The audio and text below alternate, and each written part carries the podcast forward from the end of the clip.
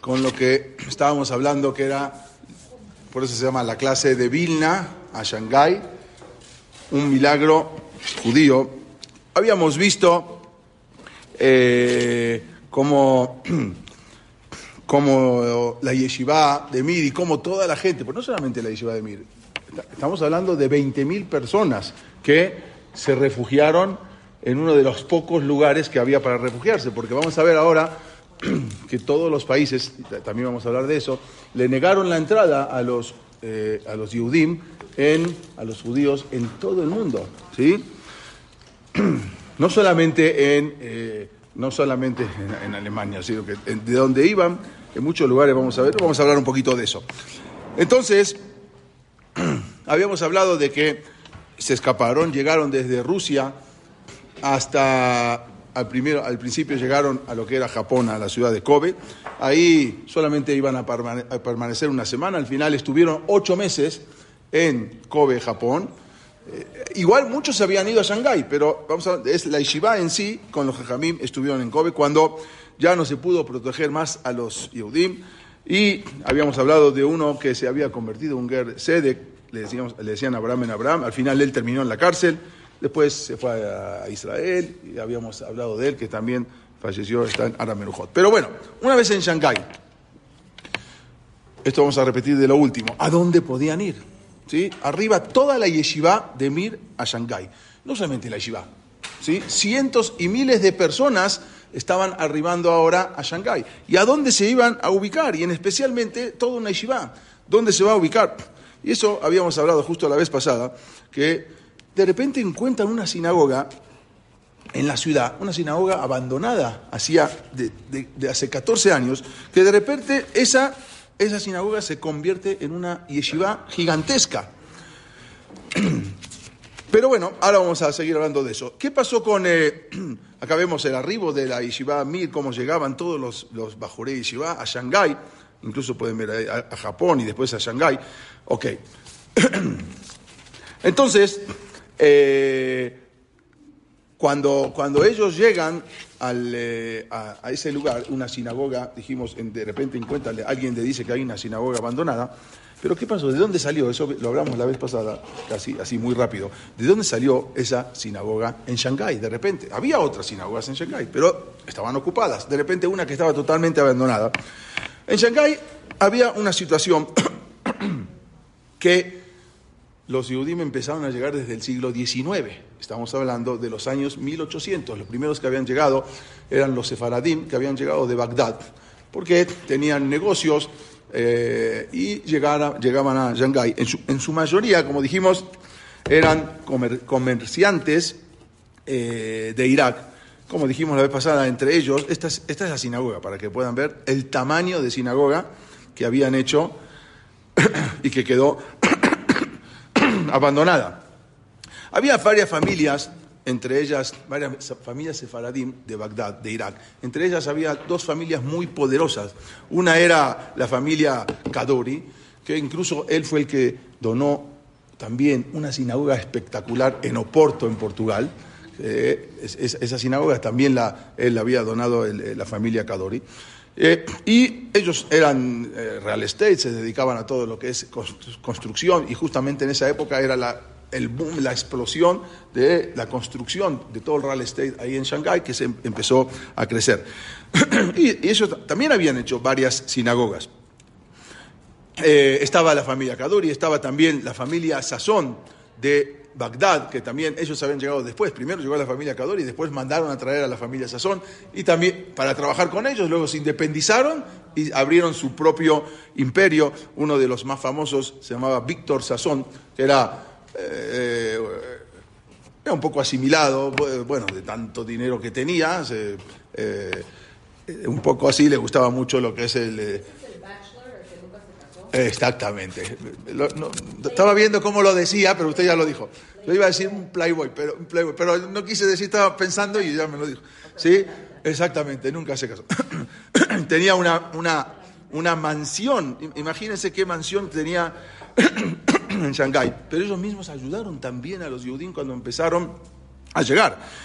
Uno de los que trajeron para trabajar con ellos era también un niño huérfano que se había salido de Bagdad, se fue a, vivir a, Bombay, Mumbai, hoy en día en, la India, después murieron sus papás y después se los, llevó a se los llevaron a trabajar con ellos y al final también se independizó y empezó a construir todo su imperio. Este señor se llamaba Silas Jardum. Eh, él había nacido en 1851, una familia, como dijimos, muy pobre. Y después se, trasladó con una familia sazón para trabajar en sus, en sus empresas, ayudarlo en la administración. Era un joven muy capaz, muy inteligente, que fue a trabajar con este señor Víctor Sazón. Esta no es su esposa tampoco, incluso eh, le quité la foto porque, ah, porque tenía acá un, bueno, un slav. ¿no? ok, pero Hizo muchas misbot porque ayudó muchísimo a la gente, a los judíos y a todos los que venían, los judíos que venían, no solamente a la yeshiva, sino a todos los judíos que venían escapándose de Alemania, de Austria. Este señor... ¿eh? No, no, no. Bueno, vamos a ver, los tres. Kaduri, o sea, ellos, los tres, las tres familias, había otras familias, ellos eran los más, pero eran eran incluso hasta hoy en día, hasta hoy en día son los dueños de, eh, de los hoteles Shangri-La y de los hoteles más importantes en Hong Kong y en Shanghái, y hoteles, varios hoteles, no solamente. Eran familias muy... Después vino cuando levantó el imperio chino, se fueron, después volvieron, hay toda una historia. Bueno, este señor, eh, Silas Aarón, él se, eh, se separó, empezó con su negocio inmobiliario y empezó a comprar en una calle que luego se hizo la calle más famosa, era como, vamos a decir, la Quinta Avenida, y él cuando ya apareció esa calle ya tenía un montón de propiedades ahí, y este señor se hizo muy, muy rico, pero sucedió algo inesperado. ¿Por qué? Porque un día sueña con su papá, que ya había fallecido, había fallecido en, Bombay, en la India, había sido enterrado allí, y sueña que viene en, en sueños y le dice que quiere que construya una sinagoga.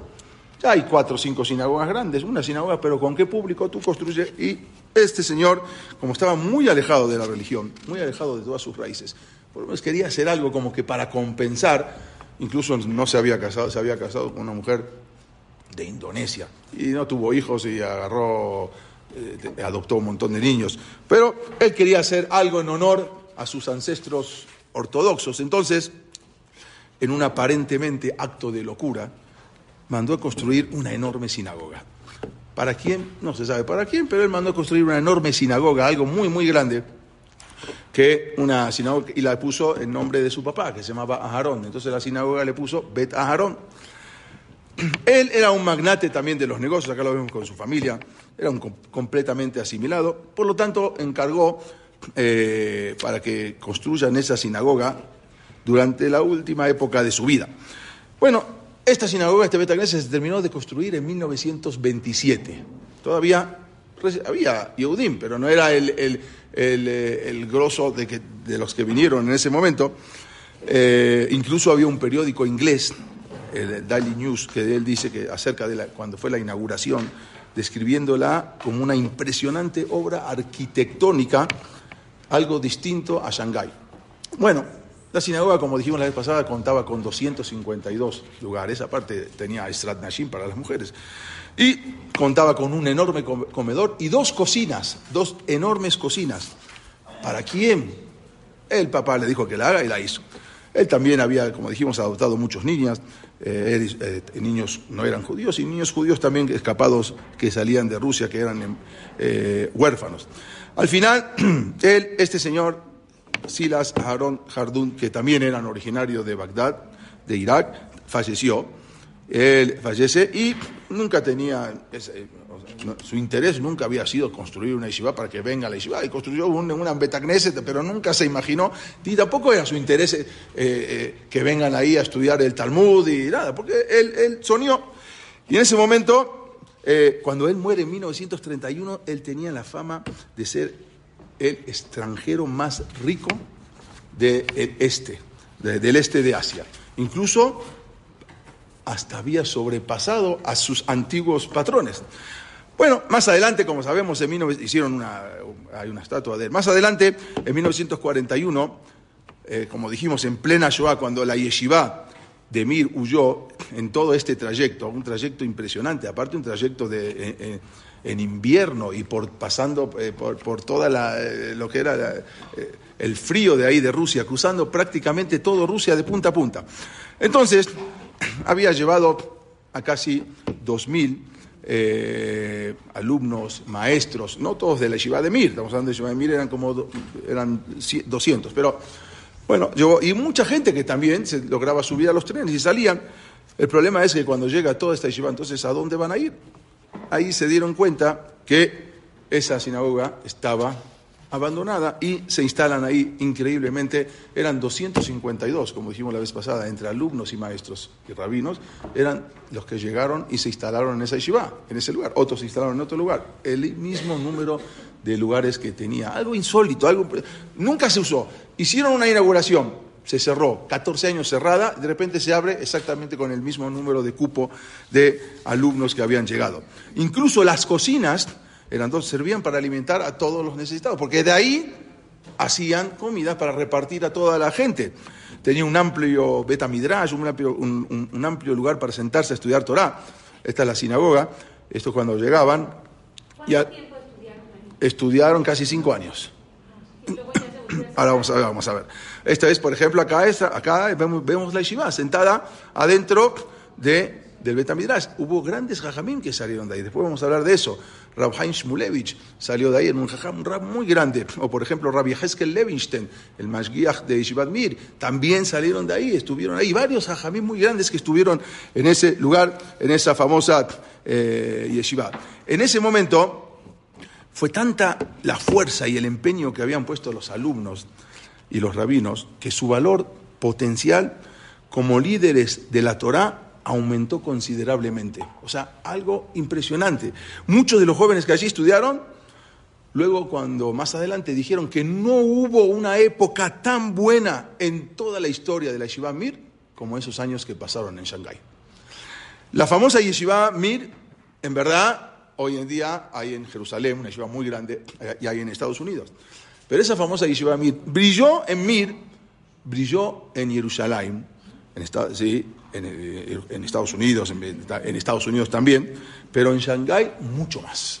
El potencial que sacaron. Por eso es porque no es sorprendente que varios de los principales rabinos de, esa generación, tanto en Estados Unidos como en Israel, hayan sido los que estuvieron en Shanghái. O sea, de los principales rabinos son los que estuvieron ahí en Shanghái. Eh, es algo impresionante. Pero ¿qué pasó para adelante un poco? Ahora vamos a volver al tema. Cuando la guerra acabó y después de la, de la rendición de Japón en agosto de 1945, comenzaron a partir en pequeños grupos, pero sucedió que ¿Qué pasó con, eh, después más adelante, qué pasó con esa sinagoga? Cuando ya 1946 ya terminaron, porque al principio no se podía, aunque terminó la guerra, todavía no había manera de salir, no había barcos, era muy difícil, hasta que después fueron saliendo. Pero ya después más adelante, cuando acabó, terminó, ¿qué pasó con esa sinagoga? Se, se paseó. Pero ¿cuál es el destino de esa sinagoga? El destino era que estaba hecha del cielo para albergar a esa yeshiva. Porque cuando se terminan de ir la, la yeshiva, la sinagoga se cerró con ya con los últimos que se fueron ya después en 1949, y permaneció otra vez abandonada hasta 1986, que fue demolida para construir ahí un edificio de 22 pisos. O sea, la sinagoga fue hecha exclusivamente para eso. Y luego se quedó otros tantos años abandonada hasta 1986, que abandonada, ya no se usaba, estaba abandonada, y ahí se construye luego un edificio, porque estaba destinado que eso era exclusivamente para albergar a la yeshiva. ¿A esto se le puede llamar una locura de este señor Silas? Al principio cuando dijimos era una locura, ¿qué está haciendo? Realmente esto fue lo que se llama Pratit, la providencia divina, que estaba preparando del cielo un sitio para poder albergar a todo el plantel de la yeshiva. En verdad, tenemos que saber que no hay leyes de causa y efecto, sino que hay continuamente un dictamen, dictámenes de Dios, de la providencia divina, que constantemente nos va guiando y nos va acompañando el camino. Nos van eh, eh, preparando el camino, nos van mostrando qué tenemos que hacer. Tenemos que ser inteligentes y saber. eh, diferenciar y, entender eso. Pero ¿qué pasó con este señor que hablamos la semana pasada? ¿Cómo terminó? ¿Qué pasó con su giara? Hablamos, él que hizo todas las visas, que mandó, que salvó a muchísimos. Después de la guerra, él, este señor Sugiara, nunca mencionó, ni habló con nadie de todos sus hechos. Acá lo vemos con su mujer, que vamos a hablar ahora de ella. No fue sino recién hasta 1969, cuando él fue encontrado por un señor, un señor, un Yudip. Acá lo vemos a él, este señor Sugiara, con su familia. Esto es, ahora vamos a ver cuando lo echaron de Lituania y se fue a otra, se fue a, la embajada de, Rumania y después a otras embajadas, hasta que después lo volvieron, lo, volvieron a mandar a, otra vez a Japón. Pero a él lo encontró un yudí que, lo que, que, él, había salvado. Yoshua, el señor Yoshua Nisri se llama. Y pronto cientos de otros de los que había salvado se presentaron y entonces dieron testimonio al Museo Yad Vashem de que este sabía. Hasta 1969 no se sabía nada. Él nunca contó, nunca dijo nada. Y ahí fue que dieron testimonio de todo lo que había pasado acerca de su vida, acerca de sus actos. Pero él, ¿qué pasó con él? Él, cuando lo corrieron de la embajada, cerraron la embajada, entonces él se quedó sin trabajo, se quedó sin casa. Tanto él como su esposa seguían viviendo antes de cerrar el consulado, seguían viviendo mientras no tenían donde vivir en el consulado, luego se cerró y hasta después lo sacan de ahí y lo mandan a, otra embajada en Bucarest, en Rumania. Sin embargo, después cuando llegan las tropas soviéticas a Rumania, él vuelve a Japón con su mujer y, un año más tarde, en 1946, lo manda a llamar el ministro de Relaciones Exteriores y le dice que le pide la renuncia por el incidente grave que había protagonizado en Lituania, de, dar visas que no estaban. Y, no, no, solamente que no había, sino que eh, estaba prohibido dar visas y al final él no le interesó nada. Cuando le preguntaron por qué había desobedecido al gobierno, él dijo, desobedecía a mi gobierno, sí es cierto, pero si no lo hacía, hubiese desobedecido a Dios. Por eso desobedecía a mi gobierno. Luego, cuando más adelante un periodista también le preguntó, ¿usted espera justicia? dijo, no, dice, no está en mi credo. ¿Y cuál es su credo? Entre otras cosas, no esperes recompensa por tu bondad. Eso es lo que yo tengo. Yo sé que no hay que esperar recompensa. Uno tiene que hacer lo mejor y no esperar una recompensa por lo que uno hace. Él al final quedó muy lejos de la diplomacia, quedó sin trabajo, se había muerto un hijo. Y sin embargo, mantuvo a su familia como vendedor puerta a puerta, tocando puerta a puerta, eh, vendía focos de luz. Luego trabajó como repositor de góndolas en, el supermercado, imagínense, de, ser un embajador. Y luego de eso fue en Moscú, trabajó como un simple empleado de una empresa. Bueno, después de varios testimonios se empezó a juntar todo lo que él había hecho y más adelante recibió en 1985 el eh, por el Yad Vashem, por el Museo Yad Vashem, el más alto honor que Israel reconoce, que se llama Hasideu Mota Olam, justo entre las naciones.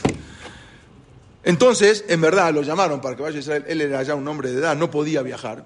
Y su esposa y su hijo viajaron a Israel. Su esposa Yukiko, que aquí la vemos, y su hijo viajan en representación de él después a Israel para, eh, bueno, plantan un árbol, eh, como sabemos, y todo lo que le hacen la, la eh, un recibimiento oficial.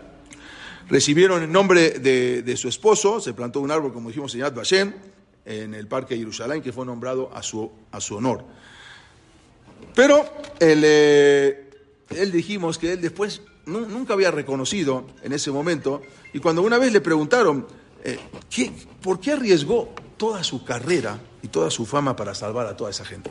Y él dijo, contestó con un viejo eh, refrán samurái. Dice, el buen cazador no puede matar a un pájaro cuando éste vuela hacia él en busca de refugio.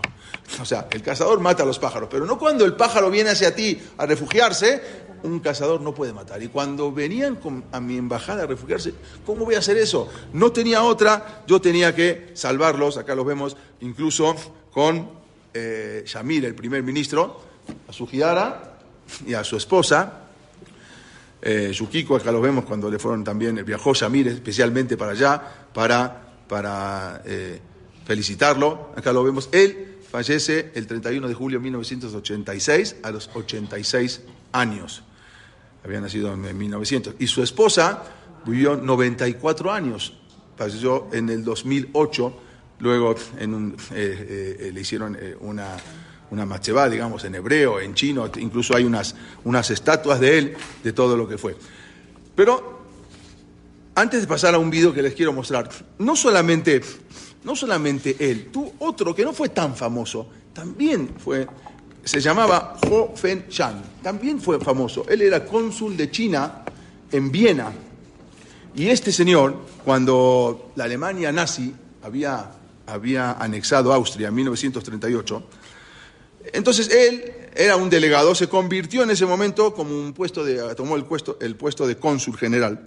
Después de lo que fue el Kristallnacht, habíamos hablado en 1938, la situación se volvió muy difícil para los 200.000 judíos austríacos. Lo de Polonia, de Alemania ya habían salido, pero en Polonia vivían 200.000 y resulta que vienen los nazis y dominan y, eh, Polonia. En ese momento era abandonar Europa también. Para salir, como dijimos, tenían que presentar una prueba, generalmente una visa. Todos los judíos que estaban en Austria eran 200.000, era muy difícil. Sin embargo, hay una, hubo, no podemos hablar ahora, una conferencia, se llama la Conferencia de Evian, en Francia, que fue en 1938, donde esa, esa conferencia la había propuesto el presidente de Estados Unidos, Roosevelt, y reunió a 32 países para eh, implorarles de que, a ver, cada uno cuántos refugiados judíos iba a recibir de los que salían de Austria, de los que salían de Alemania.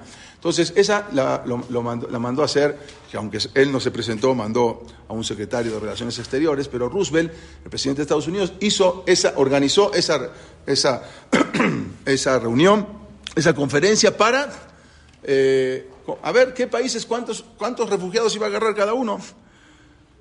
De los 32 países, solamente uno aceptó de los 32 países, solamente un país aceptó recibir a refugiados judíos, que fue República Dominicana.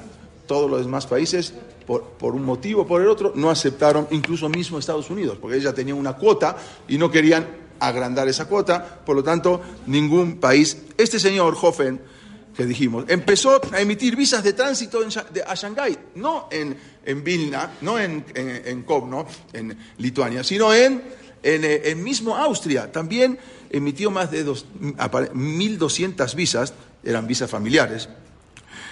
Eh, en ese momento no era necesario tener una visa para Shanghái, pero Shanghái era un puerto de paso que después iban para otros lados. Y ahí, gracias a este señor, también muchas familias pudieron partir de ese lugar.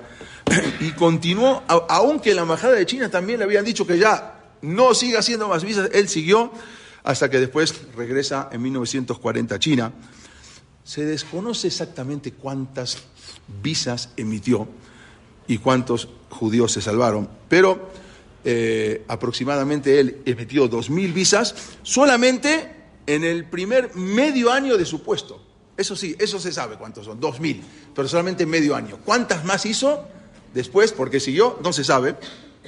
Y él también fue reconocido en 1997 por sus acciones eh, justamente eh, en el año 2000. Estamos hablando, no estamos hablando de hace 50 años, estamos hablando del año 2000. Y ahí la, Eliad Bashem también lo reconoció a Hoffen Shan justo entre las naciones. Les voy a mostrar un video de un poco entender. Es un video de un de una tráiler de, de, una película, que la película se llama eh, No Deseado. Ahora vamos a ver. Eh, y es una película de la vida, un poco de la vida de este señor, de su Giara, y cómo de ahí luego salió lo que salió, que fue toda la yeshiva de Mir.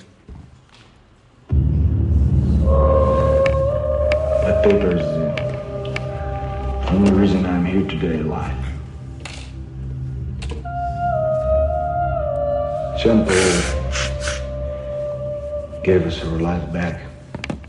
Eh, como dijimos, el, el, el, Rab podía salir, el Rab ¿De ¿Dónde se fueron? A partir de que se terminó todo, de, de acá se habían ido de Kaunas, Moscú, y acá para Vladivostok, y después salieron a Shanghái, y después ya más adelante, de acá se fueron a diferentes lugares. Llegaron a Australia, llegaron a Yakarta, llegaron a, a San Francisco, Vancouver y de acá se fueron a, a lo que es Nueva York y también a Israel. De acá, de todo, todo este lugares donde, donde se habían, habían eh, salido. Una vez que terminó toda, toda esta peripecia, digamos, de salir a todos los lugares, a donde pudieron, a donde terminó y poder salir y poder eh, terminar, cuando terminó la guerra, la guerra. Exactamente, lo que dijimos. De tanto, claro, porque los grandes, los grandes rabinos de esa época, después de la guerra, salieron principalmente de Shanghái, de la yeshiva de Mir. De ahí salieron los grandes rabinos de la época. La salvación de toda esta yeshiva de Mir, en verdad, no solo significó el rescate de los alumnos, sino que de cientos y cientos y miles de personas. Y también eh, hay una carta que había escrito el Mashgiach de la Yeshiva Mir, este, después de todo esto, Rabbi Heskel Levinstein, que él estaba, él, era el Rosh Yeshiva, él era el que dirigía la Yeshiva en ese momento. Y él escribe la carta, se las voy a traducir, él dice así, a Kaush Barujú, Dios nos proveyó de buen consejo, de buenos consejos y de circunstancias favorables en nuestro viaje de Mir hasta Vilna. Primero de Mir hasta Vilna. Y luego de Vilna a Caidán, Lituania, y luego de ahí pasamos, por la providencia divina, pedimos permiso, nos dieron los permisos. El principal milagro que escapa a todo entendimiento fue que los rusos nos dieron permiso para viajar donde quisiéramos. O sea, algo insólito. Los mismos rusos nos dieron chance para entrar a Rusia o pasar por Rusia. Nadie entiende por qué. Eso fue un contraste total contra la naturaleza y las leyes. Y sigue escribiendo Rabbi Haskell Levinstein. Es más, nos honraron considerándonos turistas y hasta modificar- modificaron sus leyes y sus procedimientos, porque no tenían leyes como los que nos hicieron los rusos para los turistas. Y en lugar de enviarnos a Siberia, que era donde enviaban a todos los que consideraban reos o prófugos o, o- espías, nos hicieron un favor sin que ellos mismos pudieran luego, luego explicar estas acciones, ni ellos mismos luego pudieron explicar por qué lo hicieron.